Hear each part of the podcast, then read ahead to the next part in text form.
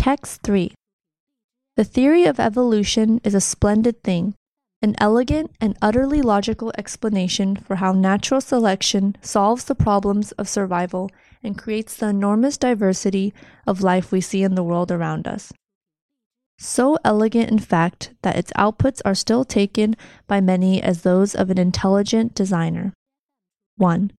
The Pew Research Foundation recently found that a third of American adults reject evolution entirely, believing that humans and other life forms have existed just as they are now since the beginning of time. Many more believe it is not the whole story and that it must be guided by a God. Only a small minority can really be said to grasp the theory. 2. It is not surprising, then, that evolution is so frequently contested by those who either know, know better, or who pretend for their own reasons that it is a matter of opinion rather than fact. Until recently, this was a cause for concern mostly because classroom battles over evolution prefigured a broader rise of anti scientific irrationality and denialism. But evolution is now gaining in importance not just as a matter of scientific rigor, but as a working technology. Most obviously, it is key to antibiotic resistance, which is shaping up to be a crisis the equal of climate change, and with the rise of personalized medicine, it is increasingly important to understand how genetics and inheritance interact with the environment. That brings to the fore areas that are not part of the canon of evolutionary theory.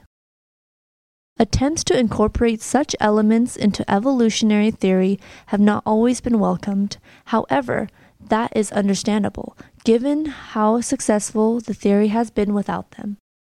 3.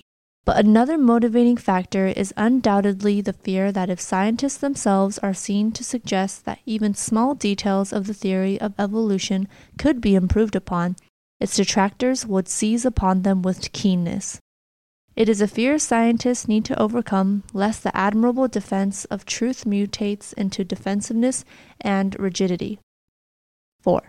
It is one thing to counter reactionaries who reject evolution, it is quite another to be dismissive of or even hostile to scientists who have new ideas to offer. 5.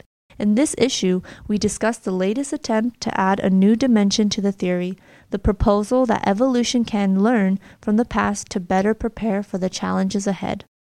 With further scrutiny, this idea may turn out to be a useful addition, or alternatively, baseless or unnecessary. The processes of science will decide, but they must be allowed to do their work. Evolution is true, but it is also a living, breathing idea that must not be allowed to ossify into a dogma of the kind that has done so much to sweep away. Words and expressions.